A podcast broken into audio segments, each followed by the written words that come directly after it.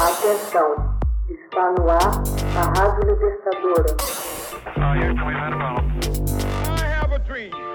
Assim sendo, declaro vaga a presidência da República. Começa agora o Hoje na História de Ópera Mundi. Hoje na História, 4 de dezembro de 771, Carlos Magno torna-se o único rei dos francos. Em 4 de dezembro de 771, o rei Carlos, que até então dividia o trono dos francos com o seu irmão Carlomano, torna-se o único soberano da nação com a morte do irmão. Sob o nome de Carlos Magno, ele reinaria por mais de 30 anos sobre o estado que seria semente tanto da França quanto da Alemanha, o Império Carolíngio.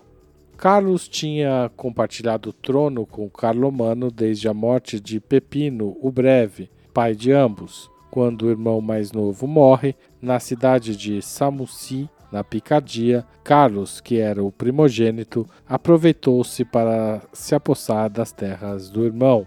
O epíteto latino Carolus Magnus, Carlos Grande, conta-se teria sido recebido não graças aos feitos durante o seu reinado, mas pelo fato de Carlos Magno medir 1,90m.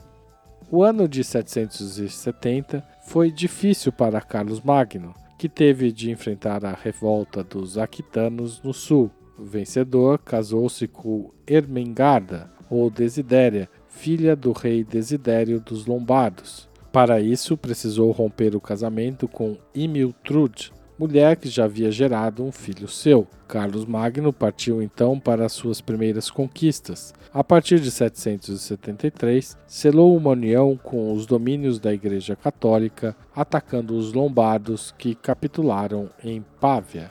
Com esta vitória importante, Carlos Magno anexou a Lombardia. Ao assumir a segurança dos estados pontifícios, reforçou os seus vínculos com o Papa.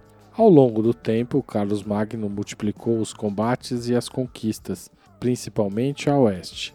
É motivado por duas razões: expandir o cristianismo e adquirir novas terras e riquezas para garantir a perenidade do seu reino. Em 772, segundo a lenta, saiu em busca do Irminsul, um pilar que ligaria o céu e a terra e que seria um monumento pagão e um lugar cheio de tesouros. É o início de uma longa e violenta luta contra os saxões, povo originário da Alemanha e da Dinamarca que colonizou a Inglaterra. Embora Carlos Magno seja associado à capital de seu império, Aix-la-Chapelle, o rei na verdade vivia uma vida nômade, sempre em busca de novas conquistas, acompanhado da terceira mulher, Hildegarda de Saboia. Em 778, grávida de gêmeos, ela seguiu o marido em guerra na Península Ibérica, quando Carlos Magno atravessou os Pirineus para conquistar Barcelona, Pamplona e Saragoça. Consciente de que as fronteiras do reino eram vulneráveis, Carlos Magno criou as macas sob o seu comando militar nas zonas mais arriscadas, a fim de prevenir e conter os inimigos. Contra os bretões, em Nantes e Rennes, foi formada a Maca da Bretanha. Contra os sarracenos, os mouros ao sul dos Pirineus, a Maca da Espanha contra os lombardos no meio da Itália, a marca da Lombardia, contra os eslavos, a marca de Estíria, e contra os daneses, os vikings, a marca dos daneses, sendo Danmark Dinamarca. Devido à extensão do reino, o soberano nomeou homens de estrita confiança para governar essas diferentes regiões, os Missi Dominici, enviados do Senhor, cuja principal tarefa era garantir a aplicação das ordens reais. Os Missi Dominici viajavam sempre em dupla, um laico e um religioso, a fim de equilibrar os poderes.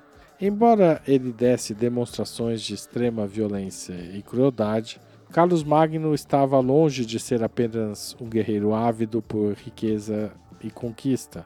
Cercou-se de grandes sábios do seu tempo, Surpreso ao constatar que certos monges não sabiam escrever e revoltado com a existência de sacerdotes pouco escrupulosos, e caindo facilmente na bebida, encarregou a igreja de formar clérigos e laicos com maior rigor. Para tanto, decretou a instauração de escolas gratuitas e abertas para todas as classes sociais, destinadas a formar a elite religiosa e administrativa do reino.